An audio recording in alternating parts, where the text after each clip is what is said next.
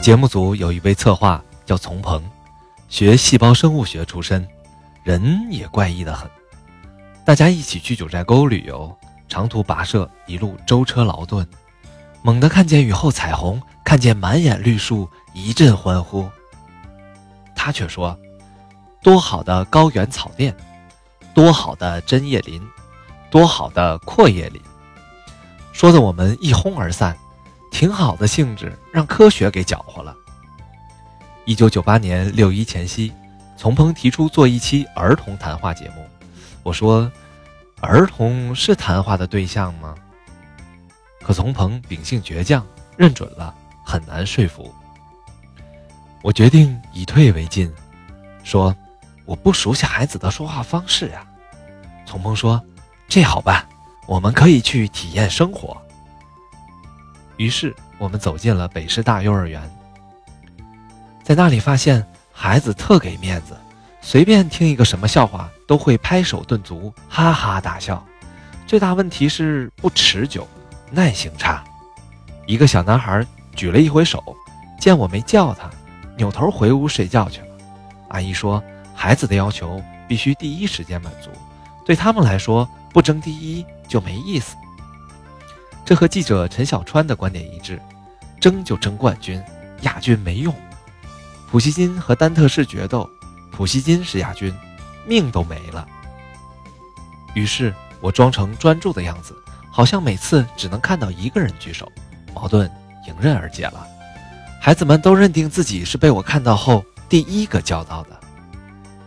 有时我还略施小计，比如让这个先讲，跟另一个说。下回就是你，或者是你说的最好，你得最后说。幼儿园阿姨被我的耐心打动，说你真用心。然后告诉我，孩子们的注意力最多集中五分钟，要是发吃的，还能再坚持五分钟。那十分钟以后呢？阿姨的回答斩钉截铁：神仙来了也没用。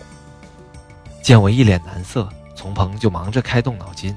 他一拍大腿，有了，吃的咱先不发，告诉孩子们录完像再发，再买些玩具摆在现场，不发言的孩子可以先玩玩具。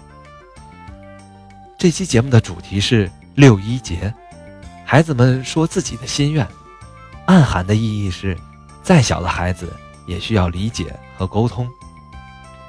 录像那天，孩子们一进场，山呼海啸。毛绒玩具被抢了个精光，两分钟后馅儿都被掏出来了。我心说：“姓崔的，这回我看你怎么收拾。”阿姨说对了，五分钟以后，天下大乱，孩子们想说就说，想走就走，有的躺着睡觉，有的嚎啕大哭，还有一位直接挤进我的沙发，什么话没有，只管用鞋蹬我的后背。从鹏的倔强一手酿造了这场闹剧。当时我无计可施，便横下一条心，咱也倔强一把。于是强打精神，挂着笑脸，支应着全场。终于熬到和观众说再见了。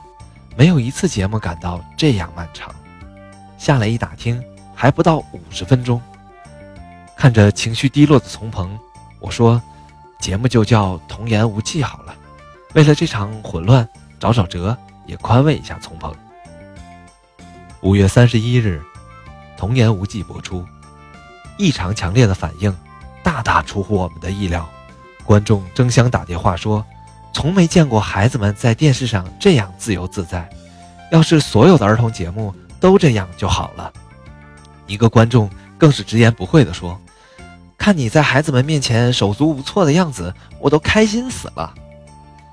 怎么真的没人在意我们节目的理念吗？”我再回头去看看素材，看看孩子们是怎么和我对答如流的。你六一准备去哪儿啊？我想和爸爸妈妈一起去六一节玩。你最喜欢谁？我最喜欢打架。你爸爸有什么优点呀？他他不怎么爱下棋。正是这不着边际的回答，让我们看到了童心童趣，看到了孩子们的。天然去雕饰。